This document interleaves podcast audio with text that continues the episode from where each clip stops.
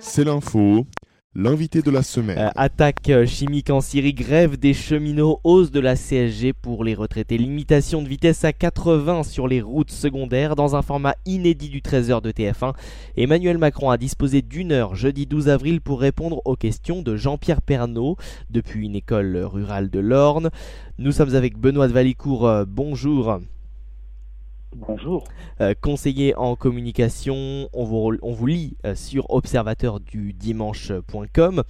Alors, avis général pour euh, commencer sur cet entretien, un cadre très spécifique dans lequel eh bien, Emmanuel Macron s'est retrouvé face à un Jean-Pierre Pernaud peu habitué finalement aux interviews politiques. Avez-vous été séduit sur l'habillage de cet entretien? Alors séduit, c'est peut-être pas le terme. En revanche, euh, euh j'ai trouvé euh, que Jean-Pierre Parnot n'avait pas vraiment fait du Jean-Pierre Pernaud, c'est-à-dire qu'il était quand même un petit peu sorti euh, de la ménagère depuis de 50 ans, même si à chaque fois les petits reportages qui illustraient son interview étaient des petits reportages de la France très rurale, mais c'était bien entendu l'objectif de cette séquence. S'agissant du président Macron, euh, j'ai trouvé qu'il était là un petit peu dans un ton euh, professoral, en tout cas dans le ton du maître d'école. Euh, je ne suis pas sûr que l'idée d'avoir choisi une classe aussi bien rangée, aussi bien, comment dire, équipée, soit l'image de ce qu'est le monde rural de la France aujourd'hui. Alors, il a donné des explications et peut-être qu'il lui fallait pour ça le cadre d'une classe pour expliquer euh, et pour euh, répéter, c'est-à-dire qu'il a voulu faire de la pédagogie, ce qui manque cruellement à son gouvernement. Oui, alors euh, les questions et les réponses allaient effectivement beaucoup vers les Français. L'actualité internationale, elle, a été très peu traitée, hormis effectivement euh, ce sujet donc de, la Syrie, euh, mais qui était finalement peut-être presque un sujet obligatoire compte tenu de la gravité de la situation. Et donc, vous le disiez, Emmanuel Macron s'est livré à un exercice de pédagogie sur beaucoup de sujets tels que la SNCF, les hôpitaux ou eh bien la CSG. et Emmanuel Macron a bien voulu expliquer aux, aux retraités euh, cette CSG en expliquant également que le système de retraite euh, eh bien euh, s'installait dans, un, dans une verticalité en France. Alors pour le coup, c'est sans doute le moment où il a été le plus convaincant. C'est sur cette question de la CSG et de l'augmentation de la CSG pour une partie des retraités. Et il a très clairement rappelé ce qu'était cette partie des retraités au-dessus pardon, euh, de 1200 euh, euros euh, mensuels. Alors, il a expliqué aussi que bien il, il, avait demandé un sacrifice à, à, ses retraités, hein, c'est-à-dire de faire un effort de contribution nationale. Il a aussi, je crois, expliqué clairement que finalement la cotisation de la retraite, elle est pour payer celle de ses des aînés et elle n'est pas pour payer sa propre retraite. Je trouvais que là, pour le coup, l'exercice euh, pédagogique était euh, euh, plutôt efficient. En revanche, j'ai trouvé dommage qu'il n'explique pas à quelle autre partie de la population il avait demandé de faire un effort. Et peut-être il était souhaitable qu'il dise, ben oui, mais je n'ai pas demandé qu'aux retraités. Alors, interrogé sur la. Du coup, on a un peu le sentiment que les retraités ont été les seuls euh, à devoir mettre la main euh, au portefeuille. Oui, mais, alors finalement, euh, alors que ce soit dans cet extrait-là ou dans d'autres extraits, il y avait un petit côté un peu Nicolas Sarkozy derrière Emmanuel Macron. On l'a vu à un moment presque sur les nerfs, peut-être même surjouer, jouer la comédie lorsque justement il défendait des sujets tels que les hôpitaux ou effectivement la CSG.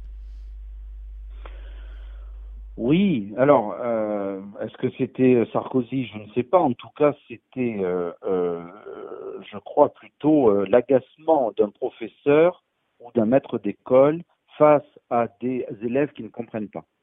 Oui. Emmanuel Macron était donc interrogé également sur la grève à la SNCF qui semble donc se profiler, s'éternise. il a estimé que nous devions aller jusqu'au bout de cette réforme. Ne pas le faire serait une hypocrisie politique. Comment l'avez-vous trouvé sur ce sujet?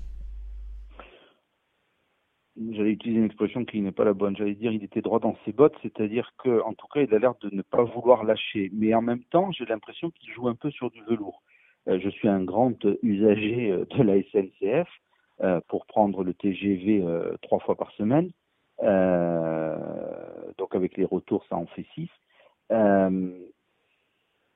il est évident euh, qu'il y a euh, euh, une nécessité de réformer cette entreprise. J'arrive à l'instant de Montpellier. le train avait 40 minutes de retard. ces 40 minutes de retard ont été justifiées par l'impact d'un animal sur le TGV précédent. Or, si je réfléchis deux minutes, quand je regarde ce qui se passe à travers la fenêtre du TGV, euh, toutes les lignes TGV sont protégées par des euh, grillages, par des euh, comment on appelle ça? Oui, c'est ça, des, grillages et des grilles qui empêchent justement l'intrusion sur les voies. si un animal arrive à passer, c'est que effectivement les infrastructures sont défectueuses. le jeudi ou mercredi, enfin non, le jeudi donc mardi, mon TGV avait une heure de retard pour une défaillance technique d'une euh, qu'on appelle ça des aiguillages et des choses comme ça. Encore une fois, c'est une défaillance technique. Et ainsi de suite, je peux vous assurer que les, les, exemples, je peux les multiplier. Donc quand il dit euh, qu'effectivement ce serait une hypocrisie euh, politique de ne pas aller jusqu'au bout, il a raison. Et en même temps, j'ai l'impression qu'il est de plus en plus soutenu par la population, c'est-à-dire par tous ces usagers qui ne comprennent pas finalement euh, cette grève absurde des cheminots et qui ne supportent pas l'idée d'être tous les trois jours pris en otage et de ne pas pouvoir travailler normalement. Parce que finalement, tous ceux qui, euh, sont victimes de la grève euh, des euh, cheminots sont des gens qui, eux, ne peuvent pas faire grève. C'est-à-dire sont des gens du privé, qui, pour la majorité, qui vont prendre le train le matin pour aller bosser. Et eux, ils ne font pas grève. Euh, Emmanuel Macron est également revenu sur les 80 km/h en déclarant que la mesure allait être euh, partiellement mise en place euh, en juillet et que si dans les deux prochaines années la mortalité ne baissait pas, eh bien, ce sujet serait clos et les 80 km/h seraient abandonnés. Finalement, là, on n'a pas un peu l'impression que Emmanuel Macron recule sur ce sujet, mais pas totalement parce qu'il souhaite rester, comme vous le disiez, droit dans ses bottes? Oui, bon là pour le coup, euh, si, si l'autre sujet, euh, euh c'est-à-dire la SNCF n'est pas allé jusqu'au bout, aurait été une hypocrisie politique, là l'histoire des deux ans est une véritable hypocrisie politique. c'est-à-dire que c'est du grand Macron, c'est-à-dire en même temps. En même temps, je ne veux pas être un hypocrite politique et en même temps, je suis un hypocrite politique. L'histoire des 80 km/h, euh, effectivement, si euh, c'est une bonne mesure, euh, je ne suis pas qualifié pour dire si oui ou non à 80 km/h il y a moins d'accidents et il y a donc moins de morts sur les routes. si en tout cas c'est comme ça que l'on doit réduire le nombre de morts, il n'y a pas de question à se poser de savoir si on fait un test ou pas un test. Alors, je pense que les études ont dû être faites préalablement. Il y a eu des départements qui ont été des départements de test. Soit effectivement, on s'est rendu compte que ça avait un impact, soit ça n'en a pas. Euh, il faut arrêter de prendre les gens pour des idiots en disant qu'on fait une, on fait une, on fait une, euh, comment on appelle ça, une, euh, un test grandeur nature sur deux ans. Vous savez, c'est comme l'histoire de la vignette qui avait été instaurée pour venir en aide des personnes âgées. Le, le, provisoire en France a toujours duré. Donc, on peut se dire que c'est une façon de déguiser de faire passer la pilule. au bout de deux ans, tout le monde aura oublié l'histoire des 80 km/h et au bout de deux ans, les 80 km/h se seront imposés dans le paysage euh, routier euh, français, et puis on n'en parlera plus. Et puis enfin, il y a quelques sujets un petit peu tabous que le président a mis de côté. Alors Notre-Dame-des-Landes tout d'abord, hein, déclarant euh, en 30 secondes chrono que l'ordre républicain sera rétabli. Et puis, eh bien, sur la question des facs, euh, avec de nombreuses universités qui sont bloquées dans tout le pays depuis maintenant deux mois, Emmanuel Macron est resté très discret. Peut-être décidera-t-il d'en parler dimanche soir euh, en face de Jean-Jacques Bourdin et d'Edwy Plenel. Peut-être. Alors effectivement sur, sur, sur, sur les facultés, en, revanche, moi j'ai trouvé qu'il avait été très euh, très peu très très très peu euh, euh loquace euh, en, disant d'ailleurs en sous-estimant même le, le, le, en minimisant le problème. il disait non, non, mais il n'y a pratiquement aucune faculté qui sont occupées. je ne sais pas si vous avez entendu. alors que Jean-Pierre Pernaud lui disait qu'il y avait quand même un grand nombre de facultés qui étaient occupées. Il n'a pas voulu traiter le sujet et peut-être parce que ce sujet est loin de la priorité de ceux à qui il s'adressait ce midi, enfin du moins à 13 heures, pardon. Il s'est adressé à qui à 13 heures? Il s'est adressé à cette France rurale. Il s'est adressé à cette France rurale, parfois même âgée. Et il s'est adressé à des gens qui ne sont pas concernés par la question de l'université. Donc c'était pas le, c'était pas le, le, le, le sujet pour lui. Et n'en déplaise d'ailleurs au président Macron quand il dit qu'il n'y a pas d'opposition entre la France des villes et la France des champs. Si, il y a une opposition entre la France des villes et la France des champs. Preuve en est, il est allé dans les champs pour parler à cette France-là. Donc oui, il y a une opposition, bien entendu qu'il y a une opposition. Il a d'ailleurs, il a lui-même montré cette opposition. Quant à la question des zadistes, encore une fois, euh, ça n'a pas été une priorité parce que euh, c'est un sujet finalement euh, j'allais dire, de, de, de, de bobo. Euh, c'est un sujet, c'est un épiphénomène finalement dans notre, dans notre société, ces zadistes. Ils représentent très peu de choses. Donc quand il dit l'ordre républicain doit être restauré, euh, il, le dit avec la plus grande fermeté qui est son rôle. A priori, de toute façon, les militaires euh, font le, le, le job. Euh, là où il m'a semblé être euh, comment dire, un peu bienveillant vis-à-vis de cette population de zadistes, c'est quand il dit maintenant la préfète euh, de ce département va étudier la possibilité d'aménagement euh, de fermes euh, dans le cadre de la légalité. Donc il ne ferme pas tout à fait la porte aux zadistes. Il ne leur ferme pas tout à fait la porte. C'est assez curieux. C'est assez curieux. Je pense que il a trop en, mémoire les actes manqué finalement euh, quand il y a eu des occupations par des zadistes et les violences qui s'en suivent et euh, la mort euh, de celui sur le barrage de de, Servin, il, y a, il y a quelque temps. Donc je pense que c'est un sujet sensible par la violence que cela peut entraîner et l'éventualité de, de, de, de blessés, de graves blessés, voire de morts.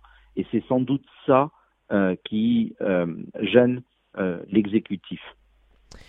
Alors Emmanuel Macron s'adressait donc ce jeudi à la France rurale. À qui s'adressera-t-il dimanche soir à 20h30 sur BFM TV face donc à Jean-Jacques Bourdin et à Edwy Plenel, fondateur de Mediapart, à la France des villes? Ce serait peut-être un peu la caricature la plus extrême que l'on pourrait faire ce serait peut-être la caricature, la caricature pardon, la plus extrême, mais euh, il s'adressera en même temps à la France des villes, mais aussi à la France de la périphérie, enfin, la France des, des, des, petites villes aussi, enfin des, des, des villes moyennes, à cette France, on va dire plutôt urbaine et périurbaine. Hein, c'est à cette France-là qu'il va s'adresser. Et puis il va s'adresser, euh, ça c'est pour le côté Bourdin, et puis il va s'adresser à la France, euh, comment dire, à la France suspicieuse, à la France euh, euh, qui n'est pas de son côté, euh, à la France euh, qui critique, à la France qui aime la bagarre, c'est celle de Mediapart, celle qui suit Mediapart. Alors, je pense qu'il faut qu'on relativise bien entendu l'impact euh, d'un Mediapart dans l'opinion publique. Euh, je pense que euh, Bourdin a, a plus d'écoute. Mediapart a d'écoute à chaque fois qu'ils font le buzz j'imagine que pour que Eddie Plenel puisse euh, intéresser euh, son auditoire, il va falloir qu'il crée le buzz euh, face au président. S'il ne crée pas le buzz, il ne se passera rien d'intéressant pour son auditoire. Inévitablement, il s'adressera à, cette France-là. Peut-être qu'Eddie Plenel a l'impression qu'il sera l'ambassadeur ou le porte-parole d'une France dite intellectuelle face au président euh, de la République. Oui, alors si tel est le cas, on peut dire que ça promet donc pour une interview de plus de deux heures qui aura lieu dimanche soir. Merci beaucoup Benoît de Valicourt d'avoir été notre invité, conseiller en communication, observateur du dimanche.com. Merci, à bientôt.